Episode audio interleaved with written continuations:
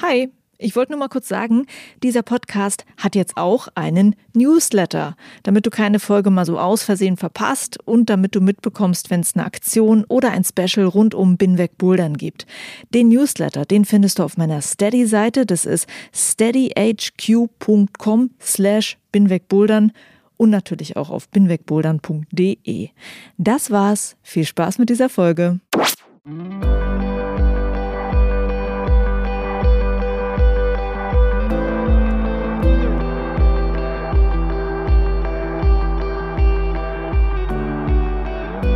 Freunde der Sonne, herzlich willkommen zu Folge 8 von Binweg Bouldern. Juliane mein Name und ich freue mich, dass du zuhörst. Bei einer Folge, die mal wirklich eingehend ein Thema behandelt, das viele Kletterer in ihrem Leben kennenlernen und das ist der Tennisarm. Ich habe mir das Thema rausgesucht, weil ich habe seit diesem Frühjahr so einen Tennisarm. Und ich habe dank euch super geilen Podcast-Hörern so viele Ratschläge und Hilfe bei Instagram bekommen. Ich habe ja vor einigen Monaten einen Instagram-Post gemacht und um Hilfe gebeten. Und der Weg hat mich dann zu meinem heutigen Interviewgast geführt. Wobei ich mich an dieser Stelle nochmal für alle Kommentare bedanken möchte. Und ich kann euch jetzt quasi was zurückgeben mit meinem Gast. Sie heißt Sharon Redling. Bei Instagram nennt sie sich Shari. Sie ist Physiotherapeutin und Kletterin und sie kann alles, was sie weiß, wirklich super gut vermitteln. Also sie hat mir geholfen mit meinem persönlichen Problem mit dem Tennisarm. Sie hat mir Übungen gezeigt, die ich machen kann. Außerdem war ich noch in einer anderen Physiotherapiepraxis zur manuellen Therapie und zum Ultraschall und inzwischen merke ich auch, dass es so langsam besser wird mit dem Tennisarm. So viel schon mal dazu. Und ich habe mir überlegt, wie schlau das ist, über konkrete Verletzungen im Podcast zu reden und ob man sich das alles so gut vorstellen kann, ohne es zu sehen. Aber ich finde, es hat ziemlich gut funktioniert. wer sich aber alles von Shari lieber persönlich erklären lässt, dem sei schon mal gesagt, dass sie auch Workshops gibt, um dir quasi alles live und am Mann oder an der Frau zu erklären. Alle Details gibt es im Gespräch mit ihr. Hab viel Spaß!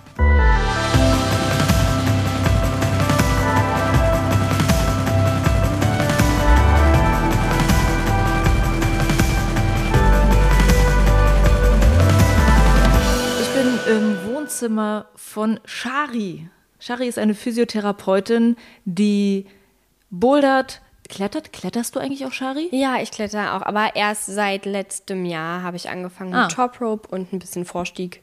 Genau, die, die diesen wunderbaren Sport macht und sich gleichzeitig noch sehr gut mit unserem Körper auskennt und äh, deshalb die wunderbare Idee hatte, dass sie das doch nutzen kann, indem sie Kletterern und Boulderern hilft, mehr über ihren Körper zu wissen, schlauer zu werden, dadurch auch schlauer zu trainieren.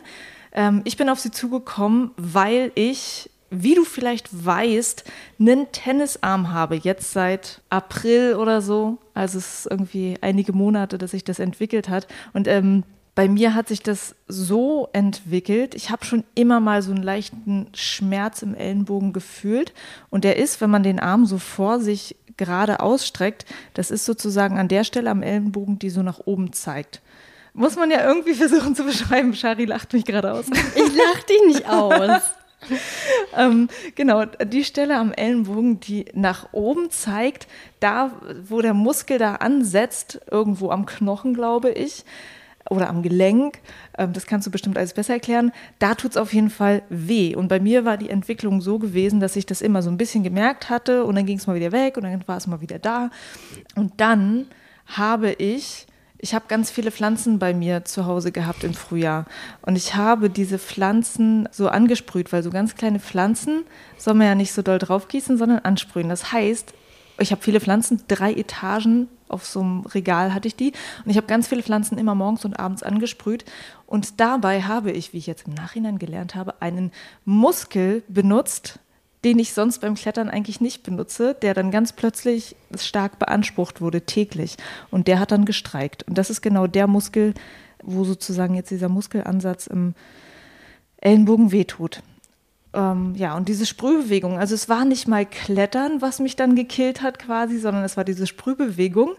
Und dann wiederum habe ich mich ziemlich stark gefordert beim Klettern, ähm, weil ich dann äh, bei meinem ersten Wettkampf mitgemacht habe und mich dann für die Boulder-Bundesliga angemeldet habe. Und dann dachte ich so, ich ignoriere jetzt den Schmerz und ich mache das alles, weil ich habe mir das vorgenommen. Und dann nach meinem ersten Boulder-Bundesliga-Tag hat mein Ellenbogen so der getan, dass ich mein Handy nicht mehr festhalten konnte. Und ähm, dann habe ich gemerkt, okay, jetzt musst du vielleicht doch mal zum Arzt gehen. Das, das läuft so nicht. Und das war dann auch die Zeit, wo ich dann von Shari gehört habe, weil ich habe. Über Instagram. Genau. Ich habe bei Instagram dann so, eine, so ein Foto von meinem äh, lidierten Ellenbogen quasi reingestellt und gefragt, was macht man denn da? Habt da jemand Erfahrung? Das war auch super geil übrigens, wenn man so in die Boulder-Community mal so reinfragt und so eine Tipps haben möchte oder eine Verletzung hat oder sonst was. Die Leute sind halt so hilfreich mhm. ähm, oder hilfsbereit das war ganz schön cool. Allein, wenn man schon in die Boulderhalle reingeht und irgendwas am Arm hat oder so, dann kommen die Leute schon und sagen, ah, was hast du denn? Erzähl mal. Ja, hatte ich auch. Ja, ähm, die Leute sind sehr hilfsbereit. Und äh, Shari ist nicht nur hilfsbereit, sondern hat halt auch noch das Wissen dazu im Hintergrund. Deshalb möchte ich dich jetzt eigentlich erstmal so ein bisschen reden lassen und dich fragen, ob du mir noch, noch besser erklären kannst oder ob du es mit deinen Worten vielleicht noch besser erklären kannst, was eigentlich da falsch läuft. Ja, also ähm, wie du gerade gesagt hast, haben das ja relativ viele Leute, ne? Wenn du mit so einer Epikondylitis-Spange nennt sich das ja. Also genau, dieser, das ist das Fachwort, was ich genau. jetzt auch gelernt habe. Epikondylitis ist gleich Tennisarm. genau.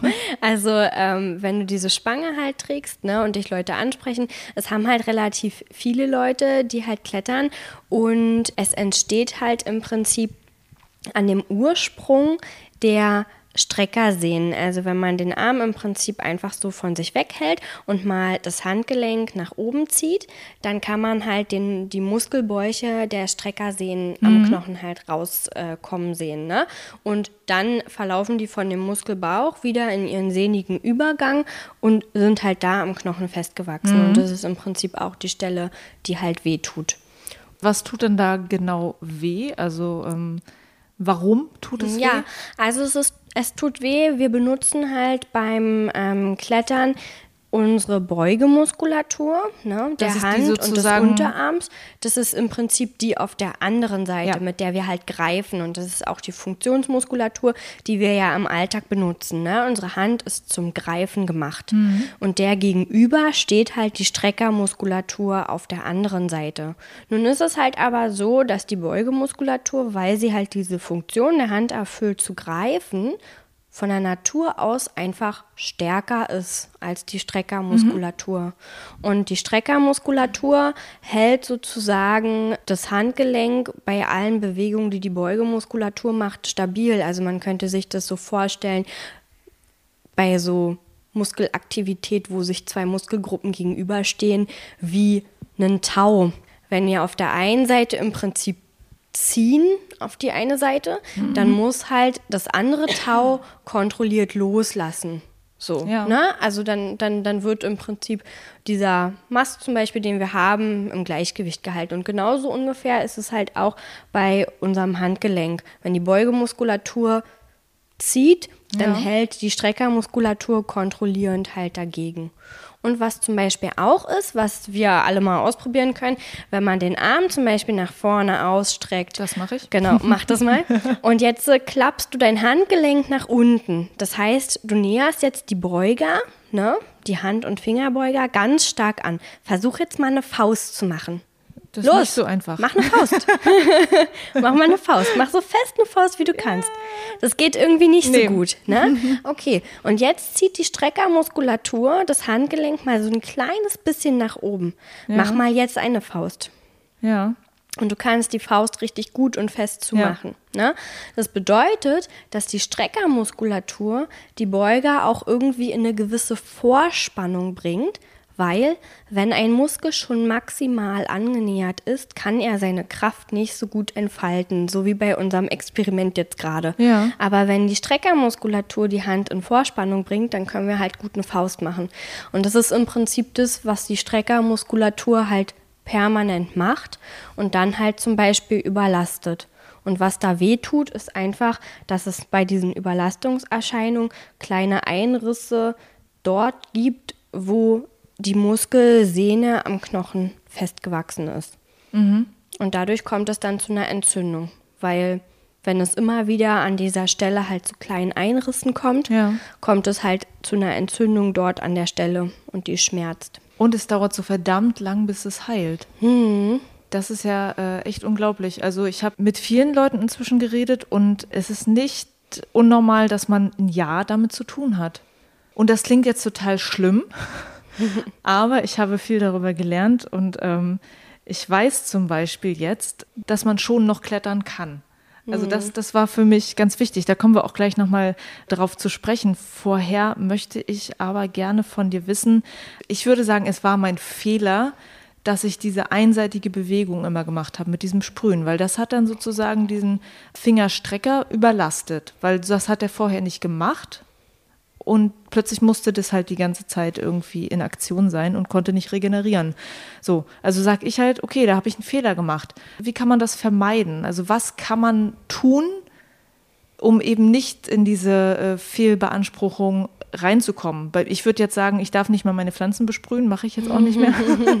Aber was kann man sonst noch tun? Weil das ist ja eine total ähm, oft vorkommende Verletzung im Prinzip. Ja, also zum Beispiel, um es mal so zu sagen, so gesehen ist es ja kein Fehler, weil wenn wir einfach wissen, dass es halt natürliche Muskeldysbalancen aus stärkeren Muskelgruppen und schwächeren Muskelgruppen am Körper im Prinzip gibt, mhm. ne, dann ist es auch ganz klar, dass diese Muskeldysbalancen irgendwann mal zum Tragen kommen, wenn wir mhm. uns jetzt äh, zum Beispiel sportlich gesehen in eine bestimmte Richtung halt bewegen. Ne? Ja. Oder zum Beispiel auch Büroleute, die kriegen auch mal einen Tennisellbogen, wenn die rechte Hand zum Beispiel permanent angewinkelt auf der Maus mhm. liegt und halt von links nach rechts im Prinzip halt wischt. Ne? Ja. Die haben dann halt durch diese tägliche, komplett starre Bewegung kriegen die irgendwann ihre Probleme. Im Kletterbereich ist es halt wirklich häufig, dass die meisten Leute ja über den anfänglichen Schmerz, den sie halt merken, drüber hinweggehen. Mhm. Also ein Muskel zum Beispiel, wenn wir ihn benutzen, wird er ja mehr durchblutet und wächst halt innerhalb von drei Wochen. Und die dazugehörige Sehne zum Beispiel braucht aber je nach Belastung, die wir dort durchführen, ne, in welchem Intervall, also wie oft, wie hoch ist die Belastung, braucht die Sehne halt einen Monat bis zu einem halben Jahr, mhm. bis sie sich halt an diesen Kraftzuwachs des Muskels angepasst mhm. hat. Im Prinzip, bis auch die Sehne dicker wird, bis im Prinzip die Verwachsung mit dieser Knochenhaut stabiler wird, um halt mhm. halt diesen Zug des Muskels auch auszuhalten halt. Ja. Und da ist halt im Prinzip einer der, der Knackpunkte. Das bedeutet, dass man einfach auch ein gewisses Trainingsplateau, wenn man halt irgendwie sowas bemerkt, man eine Weile einbaut, dass der Körper einfach auch die Zeit hat, diese Anpassungserscheinungen, die er machen möchte, halt auch vorzunehmen. Das ist das, was man oft leider nicht macht, weil man denkt, oh, jetzt gleich in den nächsten Schwierigkeitsgrad mhm. rein. Das war ja bei mir tatsächlich auch so. Ich habe ja auch einen totalen äh, Schub gehabt sozusagen beim Bouldern und habe eine Phase gehabt, das war letztes Jahr auch im Sommer, wo ich jeden zweiten Tag Bouldern gegangen bin und vorher war es vielleicht einmal die Woche oder so und plötzlich mhm. war ich so begeistert, bin halt ständig Bouldern gegangen. Also ich glaube, das ist dann auch sowas, oder? Also dass, dass du plötzlich viel mehr Belastung einfach hast. Ähm, genau. Ja. ja. Also man könnte natürlich, wenn man halt jetzt äh, ähm, sagt, ich möchte aber einfach trotzdem bouldern gehen, mhm. ne? dass man halt einfach irgendwie schaut, dass man dann zum Beispiel, wenn man einen Tag jetzt wirklich sehr armlastig irgendwas gemacht hat, mhm. dass man sich den nächsten Tag einfach nur Balancerouten aussucht, wo man halt wirklich mehr mhm. über die Balance einfach macht. Dann kann man immer noch bouldern so, aber man hat halt einfach mal für den Arm zum Beispiel diese 48 Stunden dazwischen, dass der sich auch einfach mal ein bisschen erholen und regenerieren kann, weil was halt einfach so ist, bei jeder körperlichen Aktivität haben wir immer kleine Muskelfaserrisse zum Beispiel im Muskel, die dann wieder repariert werden mhm. müssen. Das heißt, es wäre schon wirklich gut, dem Körper auch ab und zu diese Verschnaufpausen zu geben damit er halt auch ähm, diese kleinen Risse wieder reparieren kann. Das klingt nach einer äh, machbaren, anwendbaren Sache. Was ich auch jetzt viel mache, womit ich mich viel beschäftigt habe, ist Ausgleichstraining. Mhm. Kannst du da noch mal auch sagen, was jetzt gerade, was diesen Tennisellenbogen angeht, was da noch sinnvoll ist, zusätzlich zum normalen Klettern zu machen? Ja, also viele haben ja zum Beispiel schon ähm, von dem Antagonistentrainer gehört. Mhm. Ne? Also das ist ja das, was in Bezug auf den Tennisellbogen auch immer wieder auftaucht. dann muss ich immer ein bisschen schmunzeln, weil ich denke, wissen denn die Leute jetzt auch, was Antagonist heißt? Also ich finde es immer erstaunlich, auf welche Begriffe man ja. halt so stößt. Ne? Ja. Also der Agonist in dem Moment wäre halt unsere Beugemuskulatur, mhm. der die Bewegung ausführt, der aktive. Und der Antagonist ist halt der Gegenspieler. Und das ist ja dann das auch, was dieses Gerät halt im Prinzip macht, Antagonistentrainer. Das heißt, wir trainieren den Gegenspieler der Beugemuskulatur. Und da gibt es ja zum Beispiel diese, diese Ringe, diese, diese Ringe, genau, wo man die, die Finger so reinsteckt und dann halt so spreizt, mhm. ne? dass man halt einfach die Streckermuskulatur kräftigt. Aber da muss man dann auch wieder aufpassen, dass man es halt nicht zu viel auf einmal macht. Genau. Das ist ja dann das ja, Problem. Genau. Deswegen ist halt wirklich bei dem akuten Tennisellbogen arbeiten wir ja mit dem exzentrischen Training. Ne? Mhm. Das hast du ja jetzt auch zum Beispiel von mir ja. aufbekommen, indem man wirklich ein ganz leichtes Gewicht halt nimmt und den Unterarm locker zum Beispiel auf dem Tisch ablegt, sodass das Handgelenk überhängt ist und das Gewicht quasi passiv mit der anderen Hand nach oben führt und dann halt kontrolliert das Gewicht langsam nach unten ablässt. Mhm. Dass halt einfach mal die Muskulatur nicht gegen die Schwerkraft arbeiten muss und halt lernt, kontrolliert eine Spannung loszulassen. Ja, das ist auch die Übung, die ich ja immer noch fleißig mache, weil noch mhm. bin ich ja nicht los. Was ich auch gelernt habe, ist, dass man richtig oder falsch hängen kann. Ja, es ist halt einfach so, dass wir sind ja nicht alle gleich. Gerade bei Frauen, die halt häufig doch einen weicheren Kapselbandapparat zum Beispiel haben als Männer, mhm. passiert es halt schnell, dass wenn sie passiv hängen, das heißt also, sich wirklich nur oben festhalten und alles locker lassen, ja. dass sie halt zum Beispiel sehr schnell in eine Ellbogenüberstreckung kommen. Ja. Ne? Deswegen sage ich halt immer, am Anfang halt wirklich erstmal dieses exzentrische Muskeltraining machen mhm. und später halt zu üben, aktiv zu hängen. Das heißt, so dass der Ellbogen nicht durchschlägt und das halt wirklich nur für ein paar Sekunden im Prinzip aktiv hängen. Mhm und dann eine kurze Pause machen und das dann einfach nochmal wiederholen. Davon gibt es auch ein Video oder so von dir, oder? Genau, also das Video, was ich gemacht habe, das bezieht sich auf die äh, Schulterblattstabilität. Ja. Genau, die. Das könnte man dazu ja direkt mal verlinken. dann, dann, dann weiß man auch, wovon du gerade geredet hast. Ja. So ungefähr. Okay, wir wissen jetzt also, was wir vielleicht zusätzlich im Training machen sollten oder dass wir vielleicht an manchen Stellen äh, nicht sofort in den nächsten Grad gehen sollten, sondern noch ein bisschen auf einem Niveau weiter trainieren sollten. Das ist besser, damit sich Muskeln und Sehnen halt anpassen können. Und das Thema weiter trainieren, das fand ich ja auch wirklich sehr cool rauszufinden, weil äh, ich habe es ja schon gesagt, der Orthopäde, bei dem ich war, hat mir halt gesagt, naja, da kannst du jetzt schön ein Jahr aussetzen mit dem Klettern. Und äh, du hast mir auch gesagt, ist nicht notwendig. Äh, ein Freund von mir, äh, der Georg, mit dem ich auch das Interview gemacht hatte, der in mhm. Rostock die Boulderhalle aufgemacht hat, die 45 Grad Halle, der hat mir auch gesagt, kletter weiter. Und zwar meinte er auch, dass es jetzt nicht unbedingt so ist, dass es schneller heilt, wenn du jetzt gar nicht kletterst dass, dass er so von so vielen Leuten diese Erfahrung gehört hat, von Leuten, die halt wirklich komplett aufgehört haben und von Leuten, die weitergeklettert haben und dass die dann aber eigentlich ungefähr zum gleichen Zeitpunkt es ausgeheilt hatten. Also ich weiß nicht, ob man das, ob das jetzt wirklich der Beweis dafür ist oder so. Ich hatte einfach sozusagen ein paar Leute mit der Erfahrung, die gesagt haben, kletter weiter und zwar kletter halt weiter. Bei mir ist es jetzt halt wirklich, geh halt einfach nochmal zwei Grade wieder runter. Also ich achte halt dann sehr darauf, wenn ich irgendeine Bewegung mache beim Bouldern, wo es irgendwie in eine blöde Haltung reinkommt und es wehtut, weiß ich, okay, die kann ich halt nicht machen. Was ich halt überhaupt nicht machen kann, ist halt wirklich Sachen, wo man so einen Griff in die Zange nehmen mhm. muss. Geht gar nicht. Kannst mhm. du vergessen. Ganz viel geht aber tatsächlich. Und was ich auch so schön finde gerade, ist, dass ich halt ähm, versuche dann die leichten Routen sehr bewusst zu klettern. Und das macht auch irgendwie total Spaß, so dass man sich einfach eine schöne Bewegung irgendwie äh, einlässt und da einfach nochmal auf eine andere Art wieder Spaß dran hat. Also ich kann dir ja mal so ein Beispiel äh, geben, was, was meine Erfahrung im Prinzip so ist. Ich habe sogar aus der Erfahrung her das Gefühl, dass die Leute, die dann aufhören mit dem Sport, eher noch einen längeren Heilungsverlauf haben, mhm. weil der Heilungsverlauf sich verlagert.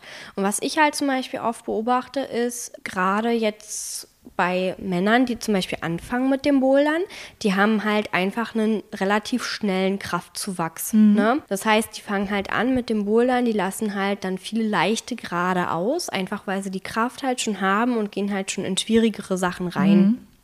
Und wir haben ja vorhin darüber gesprochen, wie diese Anpassungsprozesse der Sehne an den Muskel sind. Mhm. Und hat einfach ein Mann aufgrund seines Hormonsystems häufig gegenüber der Frau noch ein schnelleres Muskelwachstum. Und das bedeutet halt, die steigen halt viel, viel schneller in höhere Grade ein, mhm. haben dann ein Muskelwachstum in diesem Bereich und auf einmal kommt die Sehne halt nicht hinterher. Mhm. Und dann fängt es an zu schmerzen. Und dann will man aber unbedingt und macht halt noch ein bisschen weiter und es muss doch gehen mhm. ne? und geht halt darüber hinweg. Das bedeutet, man züchtet dieses Problem, was man dann hat, ja auch schon eine Weile. Ja. Ne? Also es ist ja von dem ersten Schmerz, den man hat, bis zu dem, ich halte es nicht mehr aus, weil es so weh tut, vergeht ja auch ein ganz schöner Zeitraum. Weil du vorhin mhm. gesagt hast, es dauert so lange. Ja. Dabei dauert es auch schon lange, dieses Problem halt zu, zu züchten ja. im Prinzip. Ne? Also das muss man auch mal bedenken. Und dann tut es halt weh. Und dann gehen die Leute zum Arzt und dann sagt er zum Beispiel, ja, ähm, du darfst jetzt erstmal nicht mehr klettern, du brauchst halt eine komplette Pause. Mhm. Dann pausieren die Leute und der Muskel, der ja bis eben noch total beansprucht wurde, an dessen Sehne ja eigentlich schon die Umbauprozesse stattfinden, mhm. die halt auf dieses Muskelvolumen ausgelegt ist, pausiert jetzt auf einmal. Das bedeutet, der Muskel, der vorher echt gut durchblutet wurde, wird jetzt schlechter durchblutet. Und die Umbauprozesse, die sind ja dann in dem Moment, wenn wir halt aufhören, nicht mehr nötig, weil der Muskel ja auch wieder abbaut in dem ja. Moment halt dann wird der Muskel halt im Prinzip schlechter durchblutet, wird schlechter mit Nährstoffen versorgt, weil wir halt auch die Bewegung, die wir sonst machen, nicht mehr machen. Mhm. Und dann wartet man und wartet man und wartet im Prinzip, ne? Und dann geht der Muskel dort irgendwie wie in so eine Starre, könnte man sagen, mhm. wie in Winterschlaf halt, mhm. ne? Also ähm, und irgendwann fühlt es sich dann wieder besser an. Ja. Und dann denkt man, oh, jetzt ist wieder gut. Jetzt fange ich wieder an. Und da man ja aber motiviert ist und weiß, was man vorher konnte, mhm. fängt man auch viel schneller wieder mit schwereren Sachen an, ja. weil man es ja von sich gewohnt ist, dass man das eigentlich kann. Mhm. Und das ist halt eigentlich der Grund, warum die Leute, die komplett pausieren, eigentlich länger damit zu tun haben, ja. weil sie sich das dann total schnell und noch mal massiver halt einfach zurückholen. Ja, ich verstehe. Was ich aber immer noch so witzig finde, ist, dass ich manchmal nicht so genau verstehe, warum es dann wieder schmerzt und warum es dann manchmal nicht schmerzt. Ich hatte zum Beispiel jetzt, als ich im Urlaub war, da war ich ja in Seattle, in dieser wunderschönen Boulderhalle in Seattle. Sollte jemand mal dort sein, guckt mal dahin. The Boulder Project in Seattle ist richtig geil. Auf jeden Fall haben die auch einen richtig gut ausgestatteten Trainingsbereich, der so halb aussieht wie so eine Physiotherapiepraxis. Mhm. Da liegen alle Geräte rum, die du brauchst. So. Da habe ich dann halt erstmal da alle so meine Übungen gemacht, die ich so kenne und die mir so Spaß machen. Und dann war ich bouldern und ähm, ich habe mich vorher so den Tag nicht so gut gefühlt mit dem Ellenbogen, ein bisschen Schmerz gehabt. Und danach ging es mir so verdammt gut. Und dann gibt es manchmal so Boulder-Sessions, wo ich mich vielleicht dann auch wieder ein bisschen überfordert habe.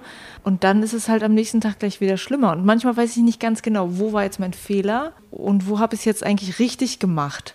Kannst du das irgendwie sagen, einschätzen? Ja, also es ist schon sehr, sehr schwierig. Ich glaube, wenn man so ein Problem hat, ne? Mhm. dann bietet es eine gute Gelegenheit, den eigenen Körper mit seinen eigenen Grenzen und mit den Dingen, die er halt braucht, auch mal richtig kennenzulernen im mhm. Prinzip. Ne?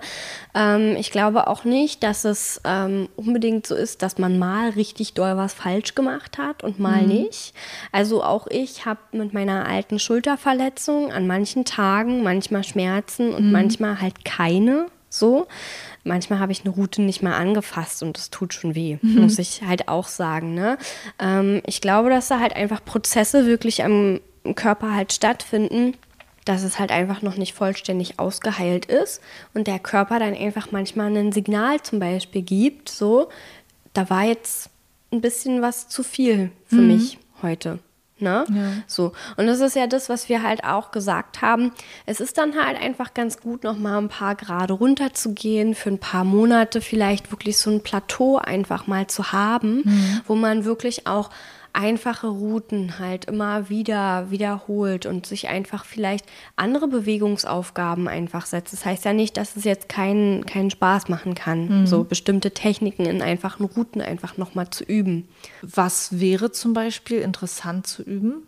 Man kann zum Beispiel stehen ziemlich gut üben, finde mhm. ich. Ne? Also mir ist es aufgefallen, als ich damals mit dem Bouldern angefangen habe, man ist immer so super sehr konzentriert. Also so ging es mir damals. Ich weiß nicht, wie es dir ging, mhm. aber damals war ich so super konzentriert darauf, einfach möglichst schnell weiter zu greifen ja. und mit meinen Händen nach dem nächsten Griff zu suchen, ja. so der mich ja. so rettet. Ja, Hauptsache weg hier so. Ne? Mhm. Und ähm, jetzt mache ich es halt wirklich, dass ich versuche sehr sauber zu stehen, sauber mhm. zu treten, halt manchmal sogar einfach, wenn ich eine Route gemacht habe und da sehr unsauber getreten habe, dass ich die einfach nochmal wiederhole, einfach ja. um das zu üben. Für später, für schwerere Sachen, wo einfach kleinere Tritte sind, dass man halt übt, sauber zu stehen. Oder auch diese Rüberschiebbewegung, das ja. Gleichgewicht verlagern vom Körper halt, ne, den Körperschwerpunkt verlagern. Ich finde, es sind alles so Sachen, die wirklich nochmal richtig gut geübt werden können. Mhm. Wenn man jetzt ein Ellbogenproblem hat und halt einfach keine Überhänge oder Leisten zum Beispiel machen kann. Guter Tipp. Hast du vielleicht sonst noch so zwei, drei Sachen, wo du sagst, ähm, wenn man jetzt wirklich das Thema hat und es tut weh und ich muss mich jetzt beim Klettern einschränken, das weiß ich jetzt schon, das mache ich auch. Was kann man noch machen, was dem Arm hilft? Also auf jeden Fall ist das, was wir da am Ellbogen haben, ja auch ein Stoffwechselproblem. Ne? Also wie gesagt, es kommt zu kleinen Einrissen mhm. und die müssen wieder heilen. Und diese Entzündung, die dort entsteht, ist in dem Sinne ja keine bakterielle oder virale Entzündung, sondern ist halt eine Heilentzündung. Der Körper mhm. versucht, diese Fasern wieder zu reparieren, mhm. aber die reißen halt immer wieder ein bisschen ein. Ne? Mhm. Und in seiner Überforderung im Prinzip macht der Körper halt, dass es weh tut, dass es dick ist, dass es manchmal auch ähm, ein bisschen gerötet ist, zum Beispiel halt. Ne? Und da hilft es wirklich, die Durchblutung zu steigern. Also wenn man es gut verträgt, kann man halt äh, Wärme drauf machen. Man denkt ja immer, bei einer Entzündung macht man halt Kälte drauf, mhm. ne? aber beim Ellbogen zum Beispiel ist es einfach gut, die Durchblutung zu steigern, indem man Wärme drauf macht, weil umso besser das durchblutet ist, umso schneller kommen die Nährstoffe, die der Körper braucht, um das mhm. zu heilen, dorthin. Okay. Ne?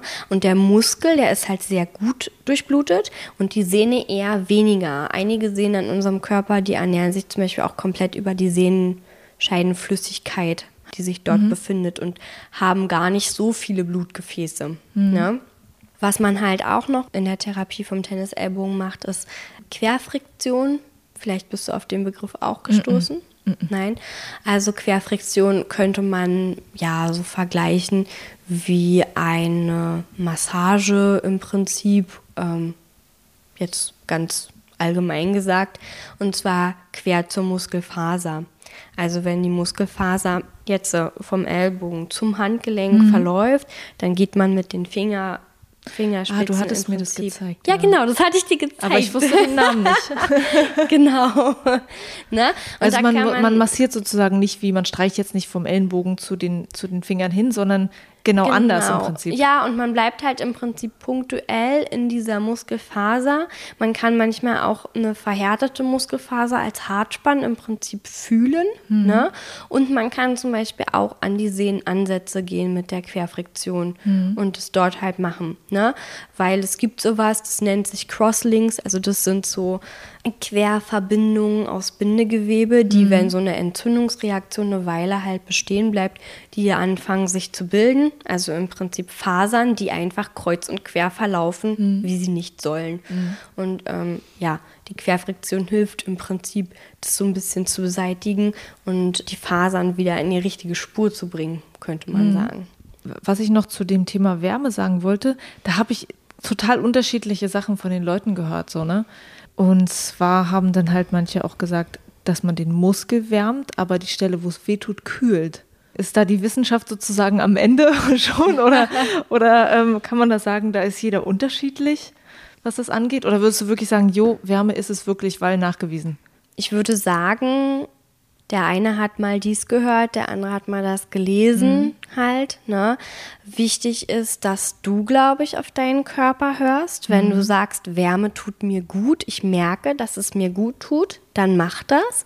Wenn du das Gefühl hast, Wärme ist irgendwie doof für mich, dann lass es mhm. weg. So.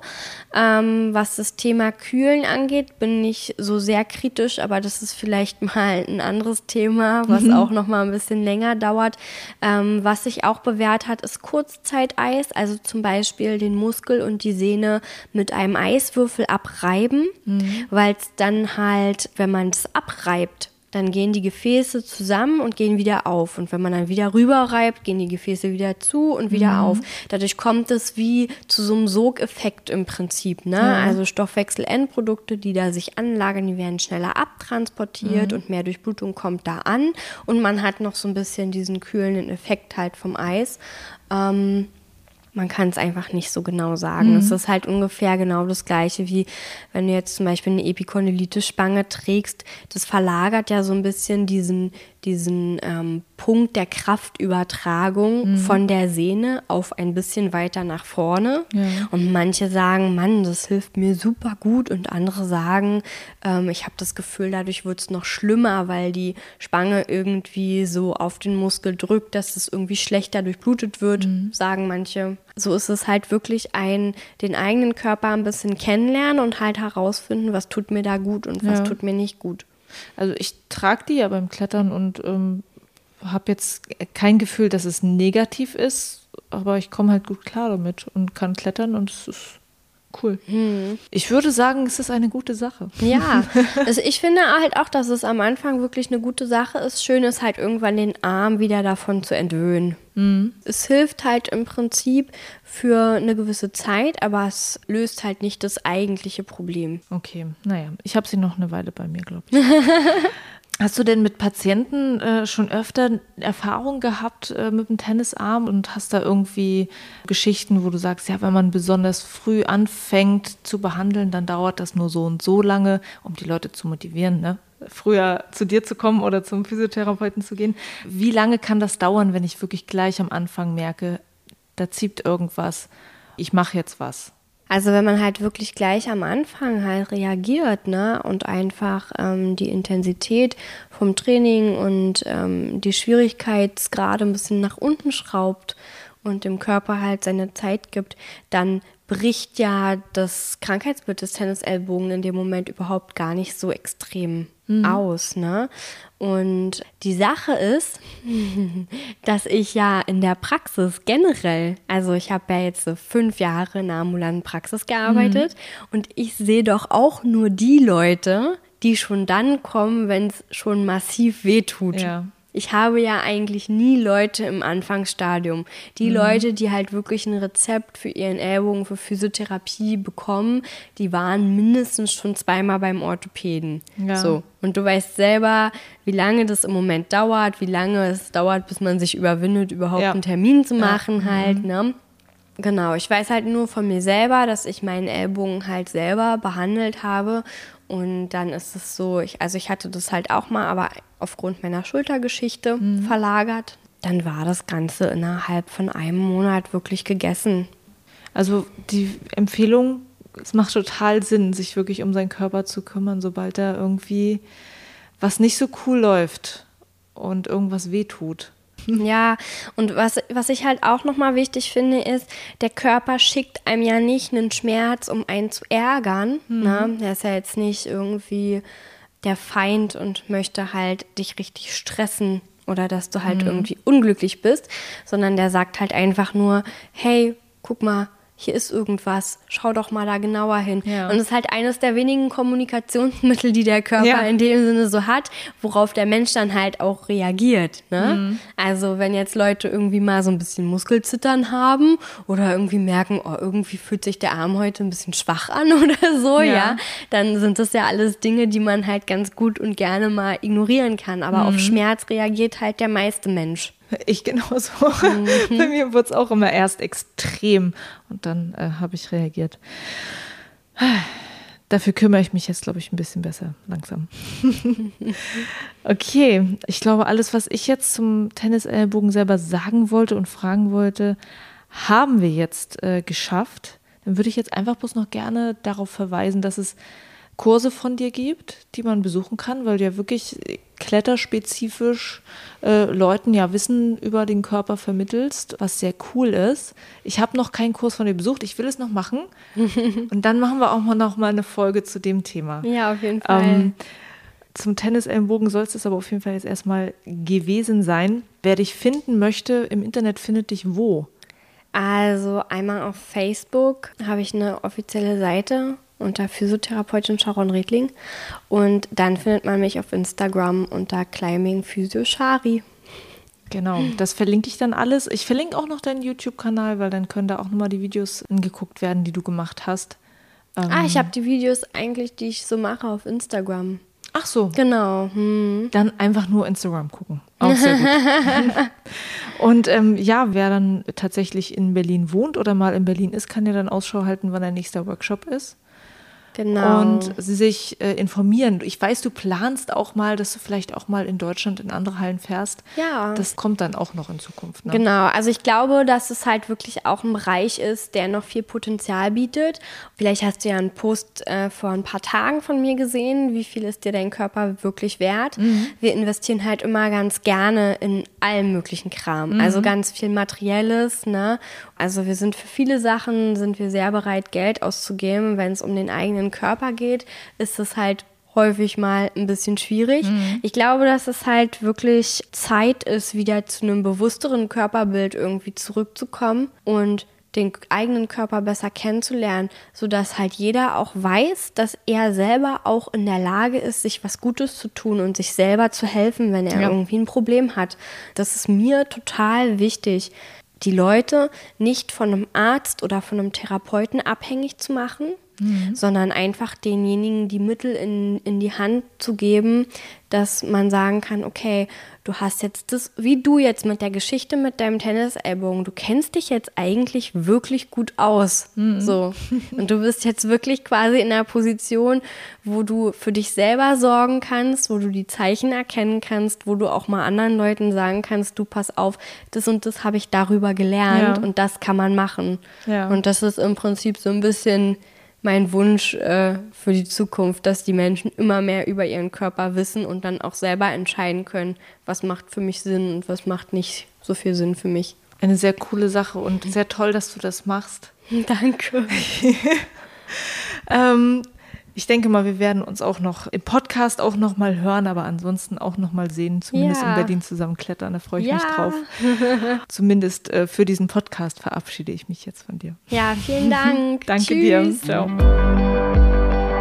Die Kletterphysiotherapeutin Sharon Redling, auch genannt Shari, die hast du gehört hier im Binweg Bouldern Interview. Ich bin ihr super dankbar, dass sie ihr wertvolles Wissen hier im Podcast mit uns allen teilt. Mir hat sie total geholfen, die Tennisarmschmerzen besser einzuschätzen. Sie hat mir in der Behandlung auch ein paar Muskeldefizite aufgezeigt, die bei mir den Tennisarm noch begünstigt haben und an denen arbeite ich jetzt. Und ich muss sagen, auch das macht mir wirklich sehr viel Spaß, neue Muskelgruppen zu trainieren. Und ohne Shari würde ich das alles überhaupt nicht wissen. Also es ist sensationell gut, nicht nur auf den sagen wir mal, Normalorthopäden zu hören, sondern weiterzugehen und weiter zu forschen. Also mach die Augen auf, ob Shari vielleicht einen Kurs in deiner Nähe gibt. Sie macht auch so eine Art Personal Training, wenn du das mal machen möchtest. Die Links zu ihren Seiten packe ich dir in die Show Notes. Und am Ende bleibt mir nur noch zu sagen, natürlich, bleib gesund. Und hab ein mega geiles World Cup Wochenende. Egal, ob du live in München bist oder am Livestream mit zuguckst, es wird bestimmt wieder das beste Boulder-Event hier in Deutschland. Ich werde vor Ort sein und ich freue mich, dass ein paar Leute aus der World Cup-Szene mir Interviews geben werden. Ich bin schon mega aufgeregt. Wenn du vielleicht wissen möchtest, wer das so ist, dann folg mir auf jeden Fall bei Instagram, bei Facebook und bei Twitter. Da werde ich in den nächsten Tagen auf jeden Fall was posten. Bis dann also zur nächsten Folge. Juliane mein Name und ich bin weg Bouldern.